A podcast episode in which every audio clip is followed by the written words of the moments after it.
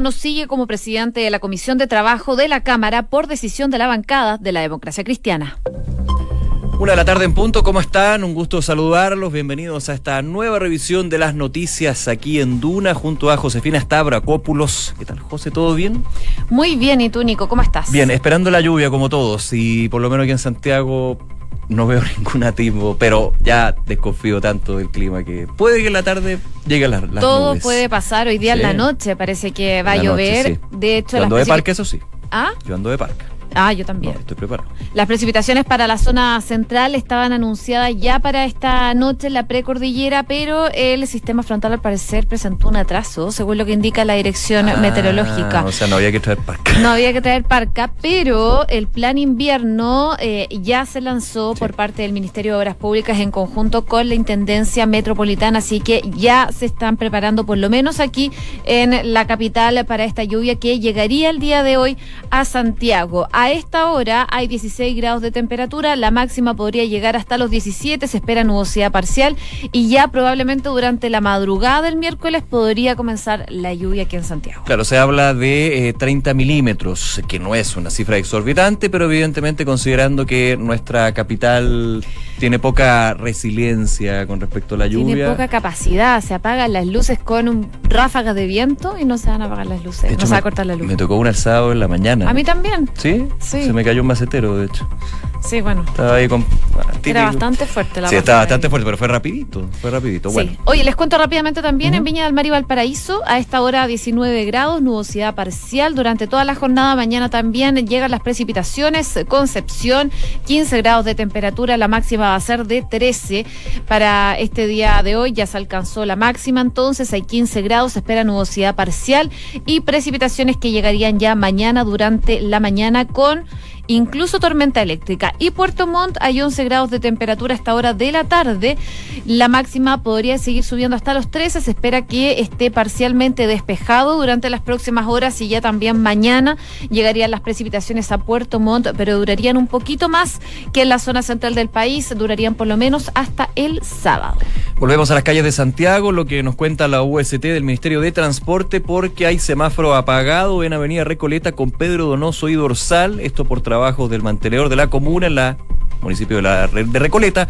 También eh, semáforo apagado en Camino Lonquén con ramal retorno y un atropello eh, de un camión, por lo que estoy viendo, sí, de Áridos, en Avenida La Florida al norte, a la altura de Rojas Magallanes, ocupa la segunda y tercera pista, atentos con eso. Otro choque también en General Velázquez, al norte, a la altura de Mapocho, ocupando la tercera pista en la comuna de Quinta Normal. Y eh, otros hechos, bueno, hace una hora un grupo de estudiantes del Instituto Nacional bloqueaba la calzada en la Alameda al Oriente, altura Arturo Prat, una hora aquí, lo muestra claro, eh, la unidad operativa de control de tránsito. Vamos a estar atentos a ver si hay alguna novedad con respecto a eso. Y de hecho también había un, un problema en el tránsito de Alonso Valle desviado por Centeno por estos incidentes que están ubicados en la parte trasera del Instituto Nacional, que desgraciadamente ya muy seguido durante la semana nos está mostrando este tipo de hechos que complican bastante. Una con tres minutos, revisamos las principales noticias en los titulares. El presidente Sebastián Piñera anunció una inversión de cerca de 90 mil millones de pesos para fibra óptica.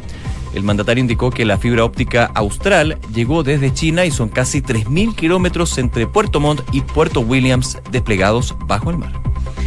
El senador de Renovación Nacional, Andrés Alamán, dijo estar disponible a pensar una candidatura presidencial. Sin embargo, eh, el senador sí precisó que este no es el momento para pensar en candidaturas, sino que de apoyar al gobierno. Los diputados de la democracia cristiana decidieron remover a Raúl Soto de la presidencia de la Comisión del Trabajo de la Cámara Baja tras el impasse a la votación del proyecto de reforma previsional. Gabriel Asensio, jefe de bancada, emitió un comunicado a la testera de la sala donde da a conocer la información. Ahora Gabriel Silmer asumiría el puesto que deja Raúl Soto a la espera de la definición de quién sería el presidente de la Comisión del Trabajo.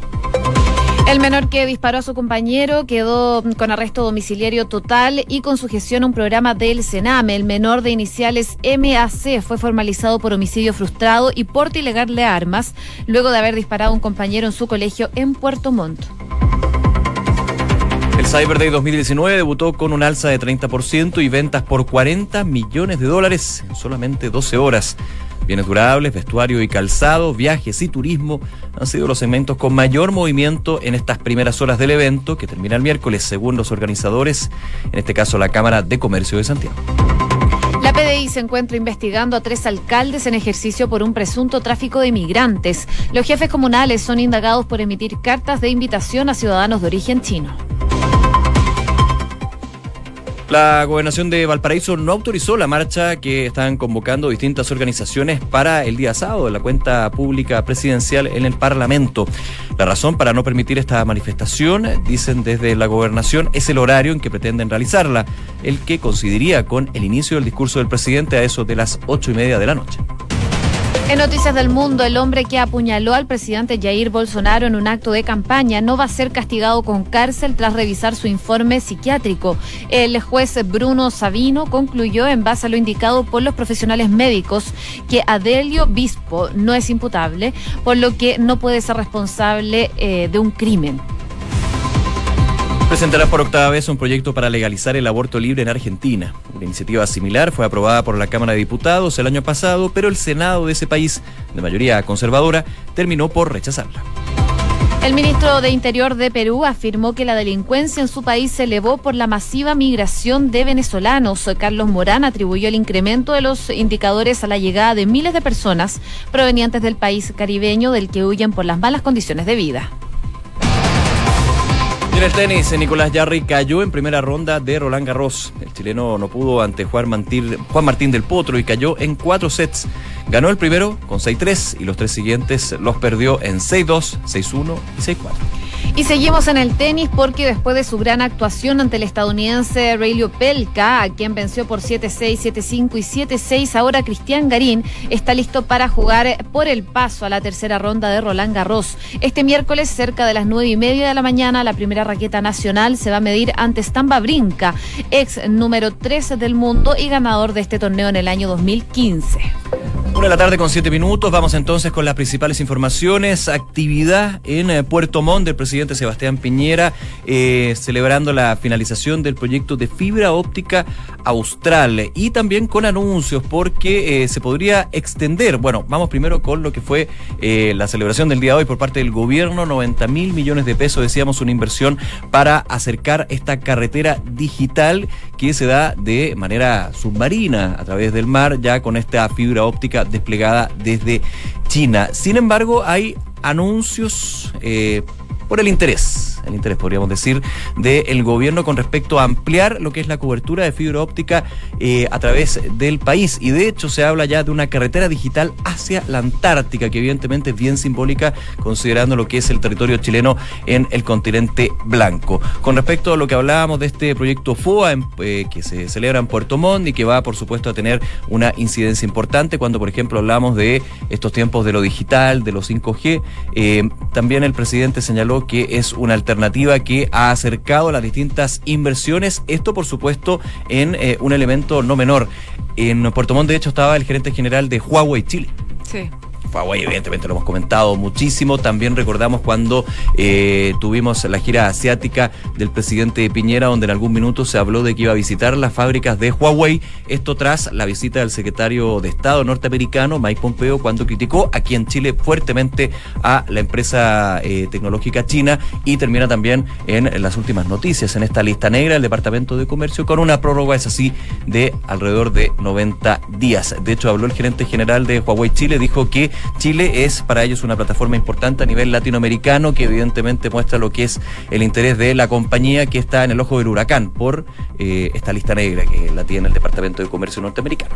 Así es, el tema que le complica a Huawei, por cierto. Pero en esta instancia el presidente Sebastián Piñera subrayó entonces esta importancia de la tecnología para el desarrollo de las regiones, eh, por eso también se lanza en Puerto Montt, eh, por eso también anunció la idea de implementar esta fibra óptica nacional. Según las propias palabras del presidente, Piñera es una fibra que va a unir Chile como una carretera y que nos va a permitir a todos poder integrarnos al mundo de la modernidad con una inversión que estiman de 90 mil millones de pesos. Es el anuncio que hizo el presidente Sebastián Piñera. Un avance, por cierto, pero eh, en las regiones la conectividad de repente es bien mala y ojalá que esto llegue a solucionar este problema. Claro, y dentro de eh, la iniciativa y la ambición que tiene el gobierno con respecto a la conexión digital, ya lo decía el presidente Piñera en esta conferencia de prensa, vamos a implementar el 5G, hablaba del 5G específicamente de forma pionera dentro de los primeros países del mundo. Nosotros vamos a estar en la vanguardia de esta tecnología, dijo el presidente de la región de Los Lagos tras eh, eh, inaugurar esta red de fibra óptica austral este proyecto que implicó cerca de 90 millones de dólares y donde participaba esta empresa Huawei. Hay mucha expectativa con respecto a eso, pero es un buen punto el que tú dices, José, porque claro, hablamos de... Eh, alargar lo que es la fibra óptica a nivel nacional, pero hay muchos sectores recónditos de las regiones que no tienen teléfono. No, y no tan recóndito. Eh, y no tan recóndito, sí, creo que le De repente no te llega señal. Eh, yo he estado en el sur, a mí me tocó eh, viajar harto por el sur, estuve harto tiempo.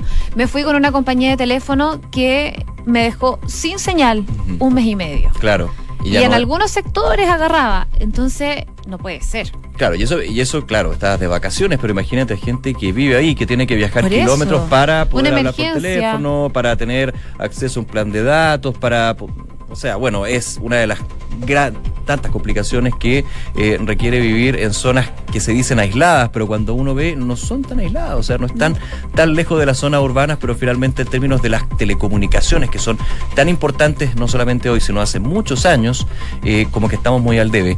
Esta carretera de fibra óptica puede ser una opción, sí, pero evidentemente hay preocupación con respecto a eh, los que no pueden andar ni por teléfono, imagínate. Ese es el detalle. Una de la tarde con 11 minutos. Escuchas Noticias en Duna con Josefina Stavrakopoulos y Nicolás Vial. Oye, al parecer la carrera presidencial ya está desatada. En la oposición se hablan de algunos nombres, pero en el oficialismo ya hay otros nombres que también podrían estar dando vueltas. Uno de ellos será el senador Andrés Alamán, quien el día de hoy estuvo en conversación en Duna y él dijo Claro, no está 100% eh, la carrera presidencial, pero él del fondo estaba disponible, estaba pensando a lo mejor la posibilidad de eh, plantear una candidatura presidencial. Esto fue en concreto lo que dijo el senador Andrés Alamán esta mañana aquí en Hablemos en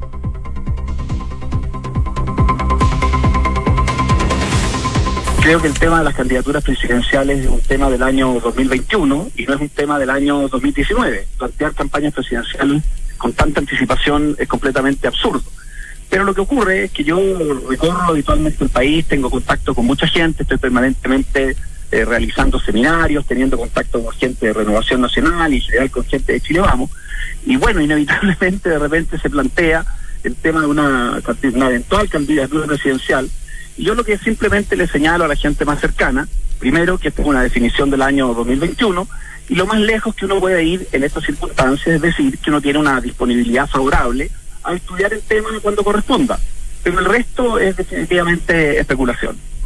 Ahí las declaraciones del senador Andrés Alamán. Eh, el clásico, digamos, estoy disponible, pero habría que analizarlo y no es el minuto para. Pero esto también eh, entra eh, de alguna manera a complementar lo que eh, daba reportajes de la tercera durante el fin de semana, donde revelaba una serie de actividades que ha estado realizando el senador, como consultar con cercanos y parlamentarios de Renovación Nacional sobre la opción de volver a ser candidato. Entonces, ahí hay algo más, más de fondo, digamos, que evidentemente lo público prefiere no decirlo porque genera también reacciones de su propio partido. Por ejemplo, al conocer las declaraciones del senador Alamán en, aquí en Duna, habló el senador Osandón quien también es una carta que suena fuerte para ser candidato y no lo ha escondido muchas veces. Dijo que no es el minuto, pero que podría estar la posibilidad. Y él dice ser candidato partiendo el segundo año de gobierno, es decir, que es como el pato cojo. De alguna manera no le eh, ayuda en nada al eh, gobierno actual que termina siendo un fuego amigo. Se puede entender un poco las palabras de Osandón. Se empiezan a mover las fichas y es normal es normal porque ya cuando comienza el segundo año de gobierno, cuando hablamos de reformas institucionales, eh, cuando se da el desarrollo de las estructurales, también se empieza a hablar ya, bueno, el tercer año y medio, cuarto año del legado, pero antes en las fichas que se van moviendo. En la oposición, como tú bien decías, Jo, hay movimiento, pero tampoco mucho. No, no es. Beatriz Sánchez suena, no ha dicho mucho. Suenan nombres, ninguno ha dicho yo voy a ser candidato. Era, no, porque tampoco es el minuto para decir voy a ser candidato, te puedes jugar muy en contra. Sí, queda mucho tiempo también todavía. Ni siquiera José Antonio Cas, que podría ser el más libre de todo ello, ha dicho de, de frentón de que va a ser candidato, porque también hay que ver cuáles son los cálculos políticos y electorales que se dan y el recorrido que se tiene que dar para hacer una carta. Cuando eres de oposición o de oficialismo, también depende mucho de cómo le vaya al gobierno para uno o para otro. Así que en ese punto es relevante. Por ejemplo, aquí está la carta de Alamán, también ha sonado qué va a pasar con Felipe Cas, por ejemplo, eh, o Sandón en ese sentido. Eh, eso sí, hay una crítica desde eh, el fuero interno del oficialismo que de alguna manera, y lo hemos comentado también un par de veces, en algún sentido ha habido una mayor figuración, por ejemplo, del presidente Piñera en actividades y en anuncios que los ministros sectoriales, que generalmente son la segunda línea donde ahí tú podrías sacar algún, alguna, algún candidato. Claro, en su momento se hablaba mucho del eh, ministro de Desarrollo Social, Alfredo Moreno. Que se ha ido desinflando un poco, por lo que dicen los expertos. Y por la situación de la Araucanía también. La situación de la Araucanía y también Gloria Hood y otros nombres. En la oposición también hay varios, pero Heraldo Muñoz ha sonado, Ricardo Lagos Weber. Pero. Vamos a ver qué dice el tiempo. La carrera siempre está, siempre está pendiente y presente. Obviamente, primero hay otras carreras, gobernadores, una nueva, municipales, que ahí se les juegan los partidos, su, eh, la cercanía con la ciudadanía, y luego también parlamentarias y presidenciales. Una de la tarde con 16 minutos. Escuchas Noticias en Duna con Josefina Stavrakopoulos y Nicolás Vial. Y bueno, en la democracia cristiana hay noticias eh, porque finalmente, y se esperaba más bien, em, el jefe de la bancada de los diputados de la democracia cristiana, Gabriel Asensio, oficializó ante la testera de la sala la salida del diputado Raúl Soto como presidente de la Comisión de Trabajo de la Cámara. Queremos eh, conversar a esta hora con eh, el diputado Gabriel Silver de la DC. ¿Cómo está? Muy buenas tardes. Buenas tardes, Nicolás y Josefina. Saludos a los auditores. ¿Cómo está, diputado? Gracias por atender nuestro llamado. A ver, hago la pregunta bien directa. Aquí se consideró que fue una traición la de Raúl Soto al haber votado distinto a lo que hizo el bloque de diputados de la democracia cristiana con respecto a la reforma previsional. ¿Se le cobró la cuenta en este sentido? No, mire, eh, yo no comparto la estrategia de autovictimización eh, que quieren instalar eh, aquello en la opinión pública. El diputado Soto en su minuto votó con toda libertad en contra de la idea de legislar eh, en la Comisión del Trabajo. Lo, lo mismo hizo efectivamente luego en sala. y siempre respetamos la libertad e independencia de juicio. Lo que lamentamos, obviamente, es su juicio algo artero, efectivamente, contra sus pares a la hora de votar el descrédito público no debe ser el patrimonio a la hora de dialogar, obviamente, con sus pares. Y el mismo respeto que el diputado pidió respecto a su voto lo pedimos nosotros, sus colegas de bancada, a la hora de votar eh, la idea en general de legislar en la sala de la Cámara de Diputados. nosotros diputado, entonces, apelamos, para, obviamente... Se pasa, perdón, eh, se pasa lo estoy haciendo muy coloquial, pero para que entiendan los auditores, se pasa la cuenta al diputado Soto más bien por la forma, por las declaraciones que tuvo en la sala, que por la votación que él tuvo? O sea, usted podrá ver eh, a la hora de votar eh, en la en primero en eh, la comisión del trabajo no hubo ningún reparo de ningún diputado de la EC, directivo, miembro de la mesa, el presidente del partido respecto a la independencia de juicio y libertad del diputado Soto a la hora de votar. Y allí está la opinión pública quien podrá dar fe efectivamente de aquello. Pero lo que no corresponde es el trato efectivamente que da a sus pares. Y eso efectivamente es lo que nosotros de buena fe, en lo colectivo, en la fraternidad, le pedimos obviamente que aclarara, que pidiera excusas públicas, que entendiera que la unidad es un patrimonio a cuidar eh, dentro de un partido político y obviamente debe darle garantías a todos. Ahora bien, un día en mucho tiempo en política como yo he aprendido y también nos vamos a reunir en la bancada de diputados de la democracia cristiana con el diputado Soto presente, vamos a escuchar obviamente sus descargos y nuevamente lo vamos a emplazar respecto a este tema, pero yendo al fondo, también no queremos que los dimes y diretes de la democracia cristiana sean el foco de la atención en la Comisión del Trabajo, ahí donde lo sustantivo hoy día en el debate en particular es hablar de pensiones, obviamente con mayúscula. Viene la votación de este proyecto, los compromisos que el propio Ejecutivo hizo con la democracia cristiana previo a la votación en general, por ejemplo, el tema del destino del 4% de las cotizaciones adicionales y esta entidad estatal. Y también lo que queremos es transparentar nuestra posición y que la voz de la democracia cristiana esté presente en dicha comisión, porque lo contrario, ustedes como periodistas de opinión pública, nuevamente van a dar una suerte de espejismo entre lo que se acuerde en la comisión, no necesariamente va a decir lo que vota la democracia cristiana finalmente en la sala, donde de, manera mayoritaria votó a favor la idea en general de legislar por 10 votos a 2. Ni siquiera se podía hablar de una democracia cristiana dividida respecto de la responsabilidad política respecto a que el tema de pensiones se solucione, obviamente, eh, ojalá ahora y no se postergue para tres años más. Estamos conversando con el diputado Gabriel Silver. Em, ¿Qué se espera de ahora en adelante con el diputado Raúl Soto? Porque en su momento, cuando se generó esta situación en la Comisión de Pensiones, él aquí en eh, Duna planteó la opción de renunciar al partido. ¿Se ve una posibilidad ahora que se concretó esta salida del diputado Soto? No, entiendo que él mismo lo, lo descartó y yo creo que, insistimos, obviamente acá lo que pedimos los diputados es un trato fraterno en el cual todos somos pares, no hay una superioridad moral eh, de unos efectivamente respecto de otros, lo colectivo es importante, para nosotros el diputado Soto también es valioso como parte de la bancada de diputados de la democracia cristiana y en esa línea también apelamos a su propia reflexión personal desde su escaño parlamentario. Diputado, eh, para confirmar, ¿usted estaría reemplazando en eh, el puesto al diputado Soto en la Comisión de Economía? Como decimos, eh, exactamente hoy día, o sea, yo integro la, la, Comisión de Economía, él va a ocupar... Perdón, pero pasar de pasar a la del trabajo, y Raúl Soto Economía. hoy día ha sido cuenta oficialmente eh, en la testera, eh, es oficial, ningún diputado hizo el reparo o el punto tampoco que pudo haberlo hecho. de tal manera que es obviamente un tema oficial, pero como digo, desde la buena fe de querer escuchar al diputado Soto respecto a cómo eh, puede replantear obviamente su relación con sus pares y sus colegas, que para nosotros es un patrimonio importante a cuidar. Y en lo práctico, no sé si con un cambio de parlamentario, en este caso de la democracia cristiana, en la Comisión del Trabajo, se mantiene el acuerdo con el resto de los parlamentarios de que en este caso usted termine siendo el nuevo presidente de la Comisión del Trabajo. No sé si el acuerdo se mantiene o hay que una discusión ahí.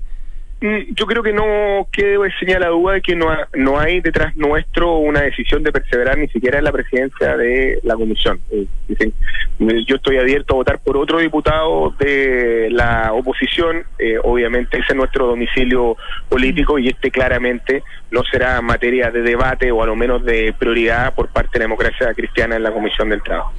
Bien, diputado Gabriel Silver, muchas gracias por conversar con nosotros en Noticias en Duna y aclararnos un poco el panorama de lo que sigue de ahora en adelante. Que esté muy bien. Muy buenas tardes. Muchas gracias. Muy buenas tardes. Gracias, buenas tardes. Una de la tarde con 22 minutos. Escuchas Noticias en Duna con Josefina Stavrakopoulos y Nicolás Vial. Y hay noticias que vienen desde el exterior relacionadas a Venezuela, porque em, ya hay un nuevo nombre que podría ser eh, una persona fundamental en lo que es esta crisis que se vive en Venezuela. Estamos hablando de Enrique Iglesias, eh, quien es considerado una de las personalidades más influyentes de Iberoamérica, un veterano economista, no es el cantante, para aclarar. no es el cantante. Uno podría pensar que Enrique Iglesias va a solucionar no, Venezuela. Bueno, él fue designado asesor especial de la Unión Europea para poder intervenir en esta gran crisis que enfrenta este país. Según una nota emitida en Bruselas, Bruselas, Iglesias será asesor especial de la alta representante de la Unión Europea para Política Exterior.